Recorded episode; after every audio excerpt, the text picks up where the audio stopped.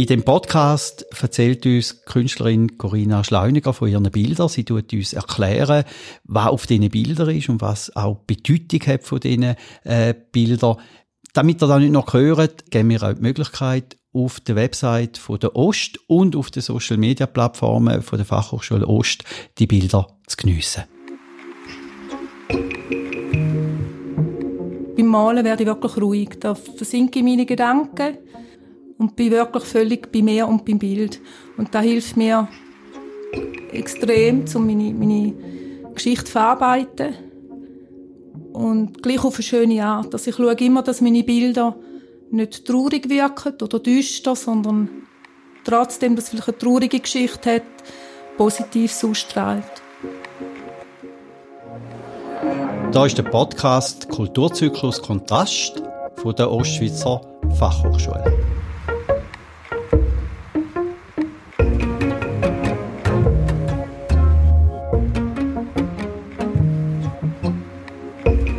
Dem Podcast unterhalten wir uns mit Künstlerinnen und Künstlern mit Behinderung über ihre Herausforderung in der Zeit von Corona. Wir unterhalten uns, was sie zum künstlerischen Wirken gebracht hat. Wir unterhalten uns auch mit ihnen, wo sie die Einstieg gefunden haben und was ihre Zukunftsperspektiven sind. Beim heutigen Podcast begrüße ich ganz herzlich Dros Ehemann. Sie ist Leiterin vom Living Museum in Wiel und ganz herzlich Corinna Schleuniger. Sie ist Künstlerin zurzeit im Living Museum. Und jetzt würde mich einfach mal noch interessieren, ich glaube auch unsere Zuhörer interessiert da auch sehr, was ist denn das Living Museum? Das Living Museum kann man sich vorstellen wie eine Art Kunstasyl. Also es ist ein Zufluchtsraum, wo ganz viele verschiedene Menschen mit psychischen Erkrankungen hinkommen und das tun, was sie eh am besten können, nämlich Kunst machen. Wir gehen im Living Museum davon aus, dass Menschen, die psychische Extremerfahrungen gemacht haben, automatisch eine unglaubliche kreative Kraft in sich tragen, die einfach kanalisiert werden muss und ins Außen gebracht werden muss. Jetzt habe ich gehört, dass Living Museum Wiel auf dem Areal von der psychiatrischen Klinik ist, dass da auch ein Teil von der psychiatrischen Klinik ist, eine Dienstleistung von der psychiatrischen Klinik ist. Was ist denn der Vorteil für psychiatrische Arbeit oder für Psychiatrie jetzt das Living Museum beheimatet? Naja, Psychiatrie kann sich öffnen. Menschen können ins Living Museum kommen, die Arbeiten anschauen, die Menschen auf eine ganz andere Seite kennenlernen und irgendwie auch ihr Potenzial plötzlich erkennen. Für viele Angehörige merke ich, ist es auch immer wieder unglaublich, wenn sie kommen und sehen, was ihre Liebsten da so tatsächlich äh, vollbringen können. Und das wissen viele eben nicht. Und was viele in unserer Welt auch nicht wissen, dass genau die Menschen, die psychische Erkrankungen haben, unglaublich liebenswürdig sind, authentisch, echt, sensibel und ähm, es ist eigentlich erzeugen sie damit auch ein Ort der Wärme.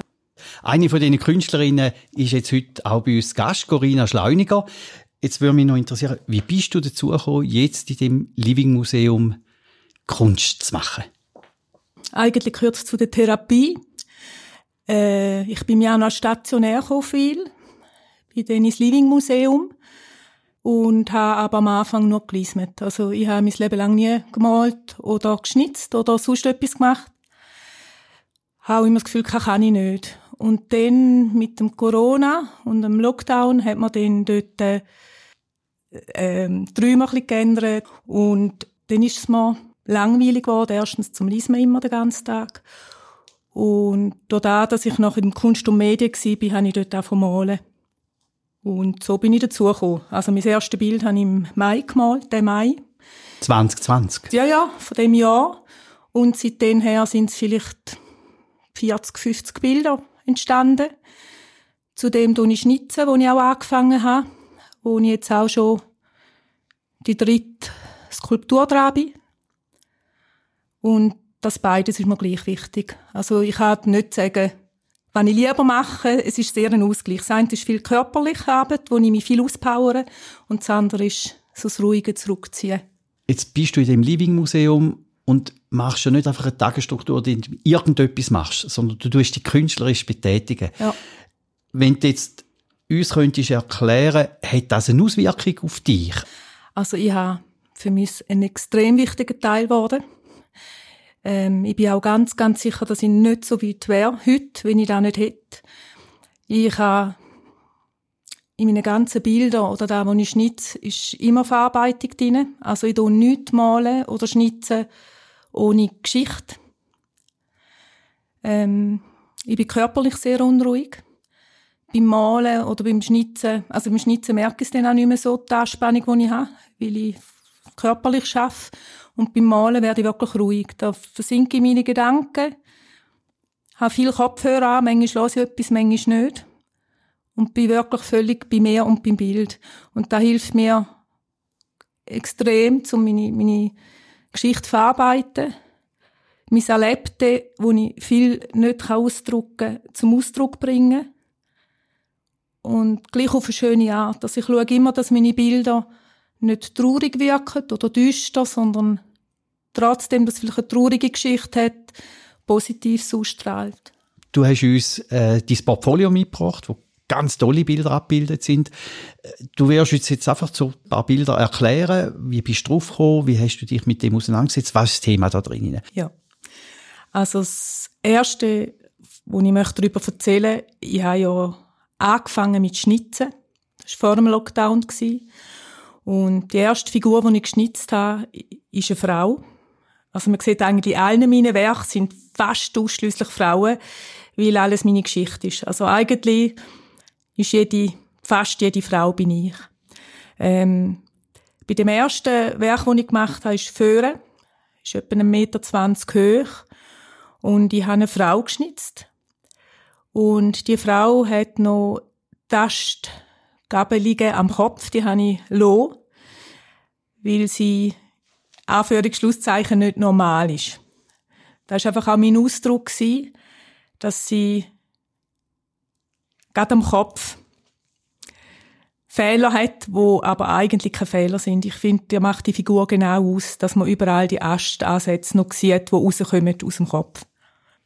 Dann ist das erste Bild, das ich gemalt habe, ist im Mai Da hat mich eigentlich das Bild inspiriert, das Mädchen mit dem Perloring, wo ich dann einfach einmal gefunden habe, mals.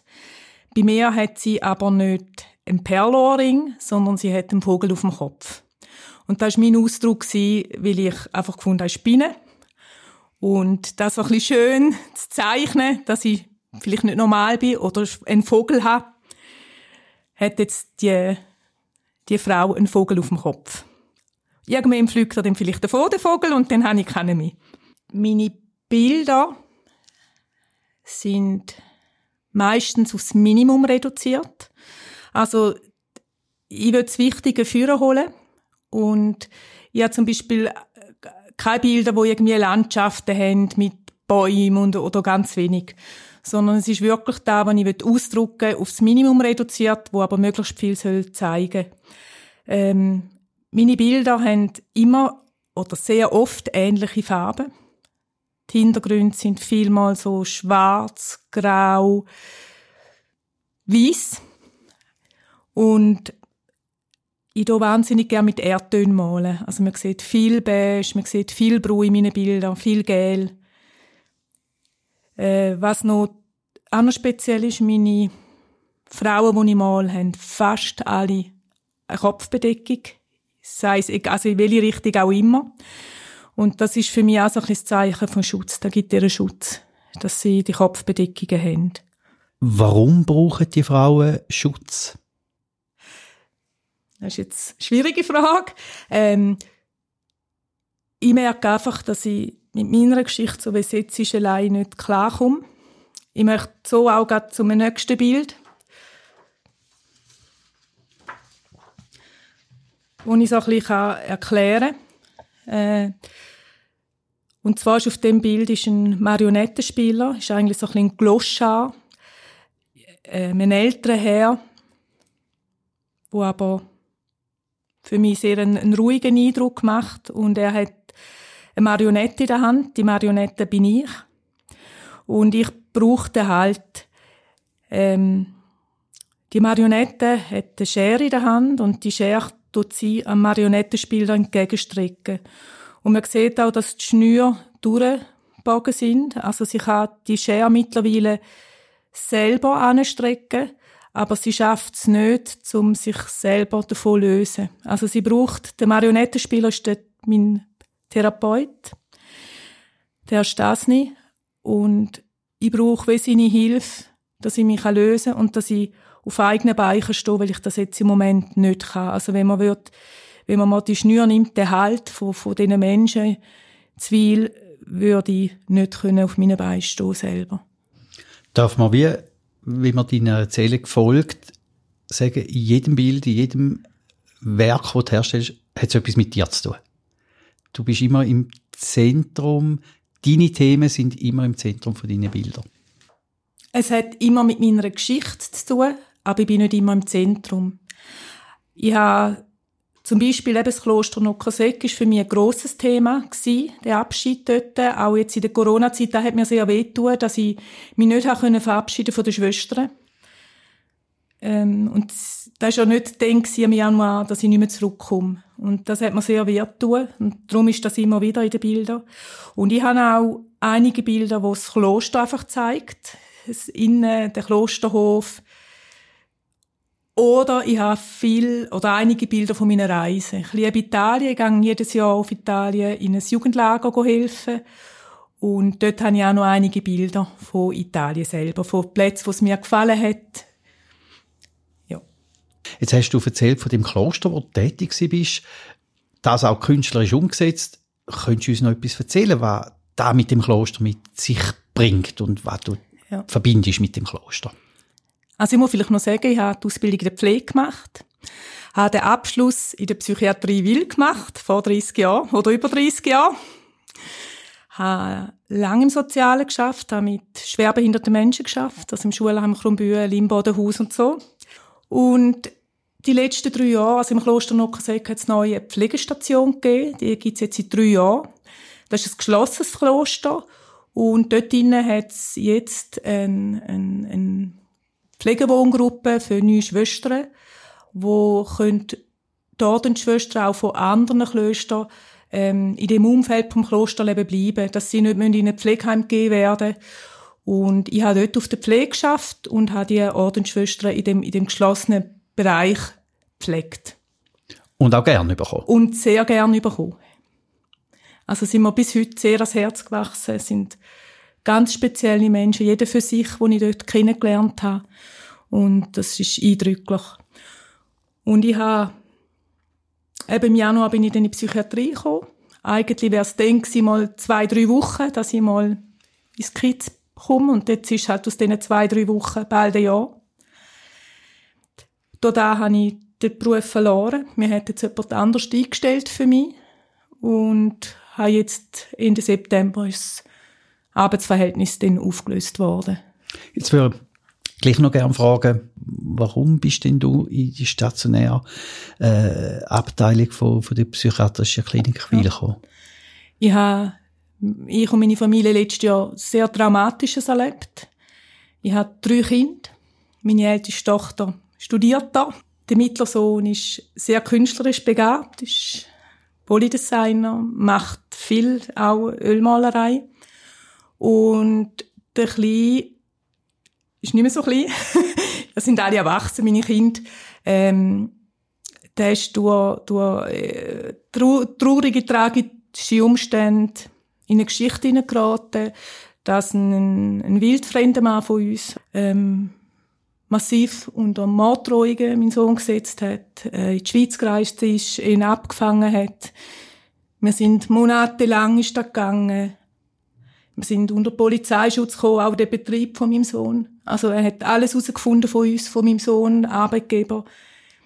Ähm, und dann, wo es dann ganz schlimm wurde, ist, haben wir müssen untertauchen.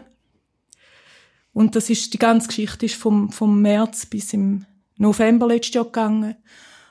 Und gleichzeitig ist meine Mutter äh, schwer krank sie hat eine Erkrankung gehabt, ist die letzten Jahre Beatmungspatientin gewesen, sehr intensiv betreut und sie ist gestorben in dieser Zeit.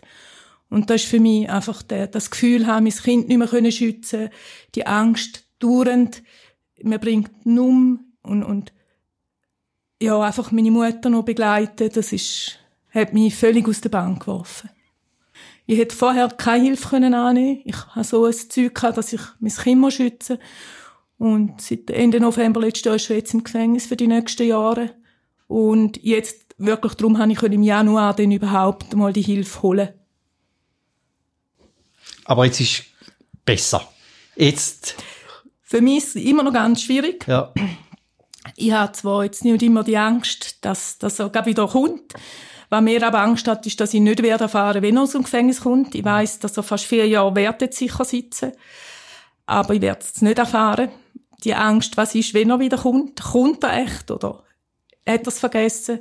Und zudem, was auch noch schwierig ist, in der ganzen Zeit, wo ich jetzt zu will bin, ist ganz viel rausgekommen, vorgekommen, wo ich selber nicht gewusst habe von mir, von meiner Lebensgeschichte, wo wo man jetzt dazu auch noch zu arbeiten gibt. Also Sachen, die ich erlebt habe, wo ich, ich weiss nicht, in Vergessenheit war oder und die Sachen sind jetzt auch da. Und da kommt jetzt auch noch zur Verarbeitung. Und da kann der Kunst oder da kann das künstlerische Tun und Wirken, das ist für dich unterstützend. Da, da hilft dir. Sehr. Also, das ist eigentlich für mich die einzige Möglichkeit, wo ich, wo ich wirklich, also wenn, wenn ihr mich seht, malen, dann werde ich ruhig.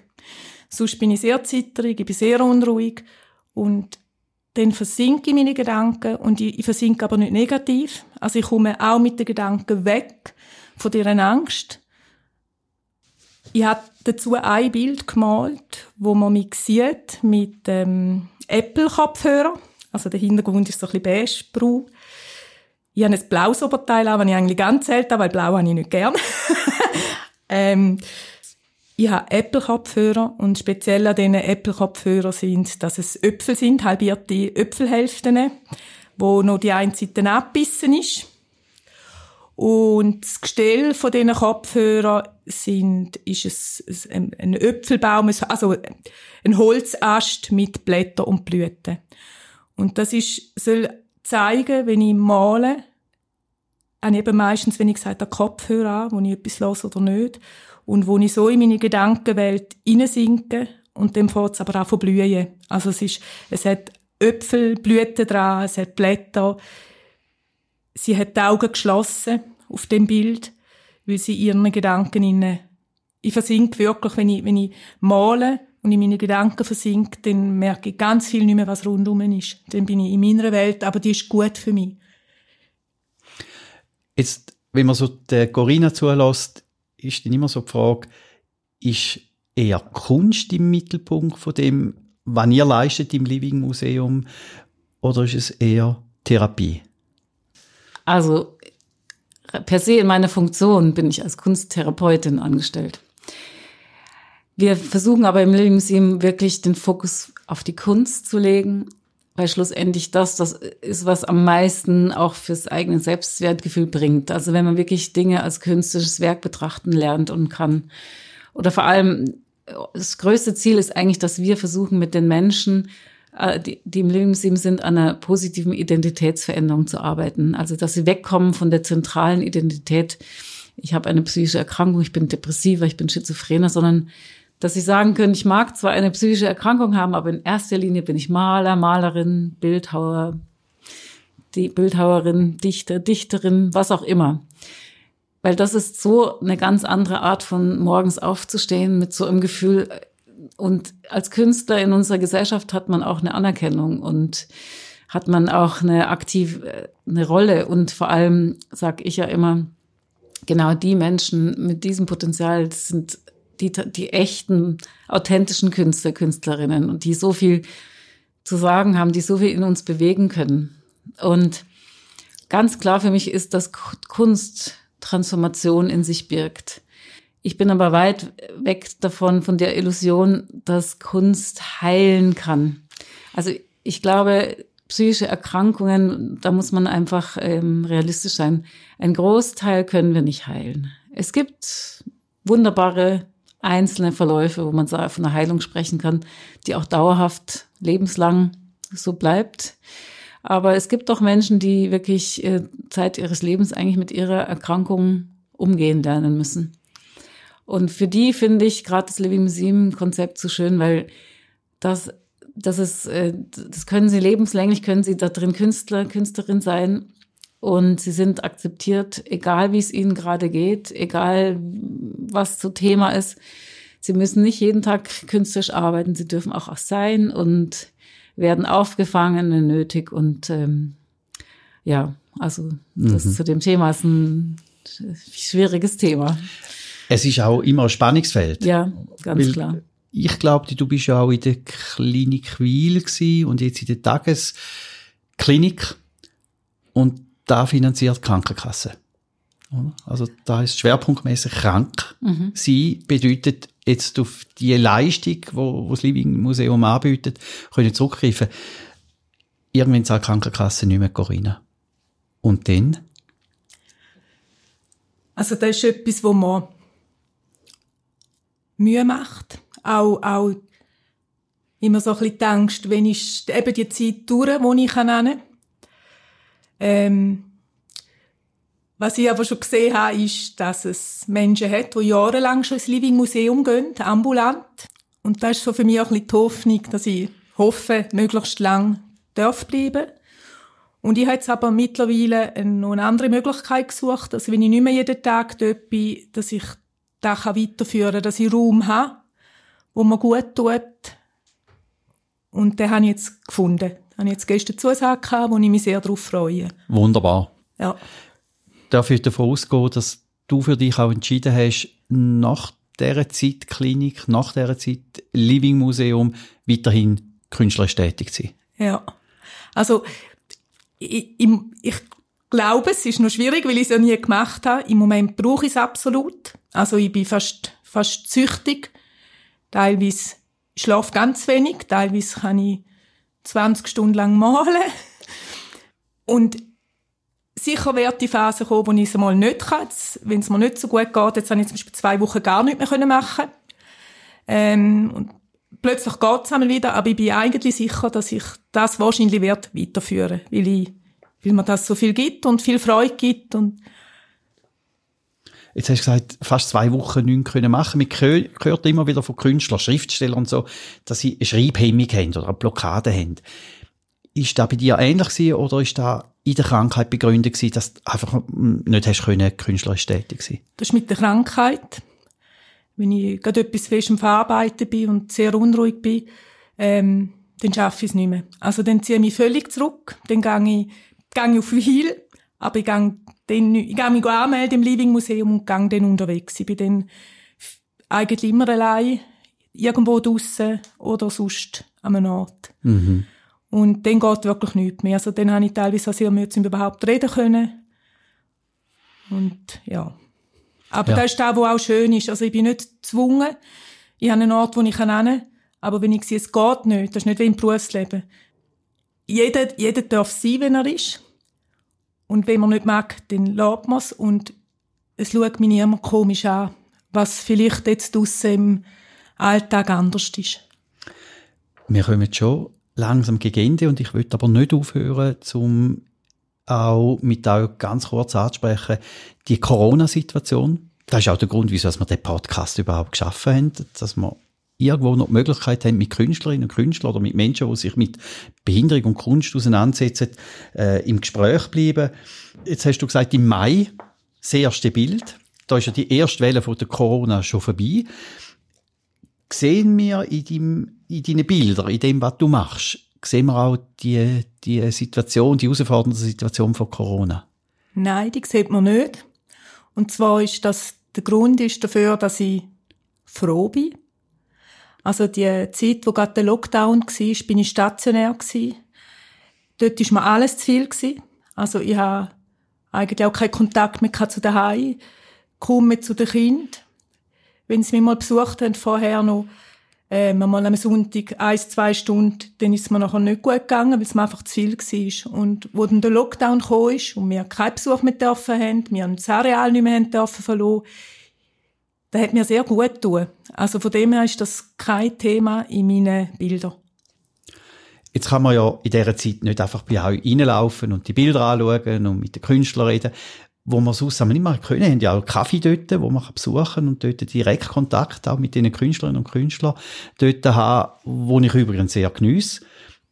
Jetzt könnt ihr das nicht mehr so machen. Ich habe irgendwo mal noch so am Rand gehört, haben im September mal online virtuell etwas gemacht.